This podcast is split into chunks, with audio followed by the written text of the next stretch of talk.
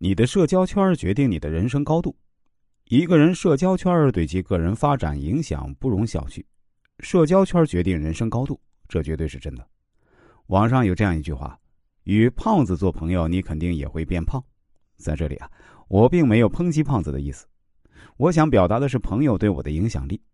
股神巴菲特曾经说过一句流传甚广的话，他这样说：“血统不会影响一个人，但交际圈会。”比尔盖茨还曾说过这样一句话：“他说，你身边跟你关系最近的七个人的平均财富，就是你的最终财富。”其实我们大家都能够感受得到，交际圈也正影响着我们的生活习惯和思维高度。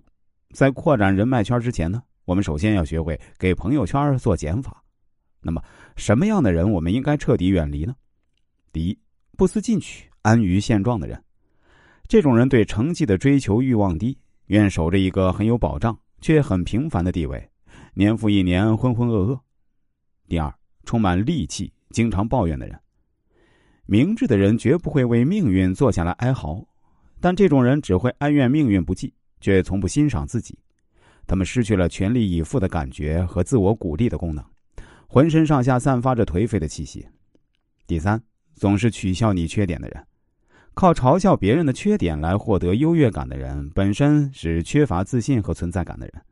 他们以这种方法来减少自卑感带给他们的痛苦。这种人本身也是可怜之人。第四，免费享用者，比如在住宿学校里啊，以借为理由无代价享用舍友私人物品的人，今天借你的沐浴露，明天借你的牙膏，后天就要借你的对象。还有在职场上习惯要分享你劳动成果的那类人，说的好听是借，不好听呢是无脑力的窃取。有以上四个特质的人呢，身上有着共同的思想毒素，很容易感染他人，那就是消极。经常跟消极的人来往，自己也会变得消极；跟小人物交往过密，就会产生许多卑微的习惯。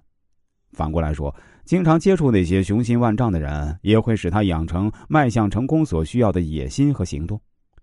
我们不能阻止别人成为那些无聊的消极分子，却要避免让那些思想消极、心胸狭窄的人妨碍你的进步。你要让他们像风一样自然从我们身边飘过，然后紧跟思想积极的人，跟着他们一起成长进步。这让我想到一句话：要开发深藏在人类智慧里的神秘宝藏。就需要遭遇不幸，想要引爆炸药就需要压力。这里的不幸和压力啊，我理解为褒义词，那就是督促你们、迫使你们前进的真朋友们。所以啊，尝试用压力去引爆炸药，或许你会发现一片新天地。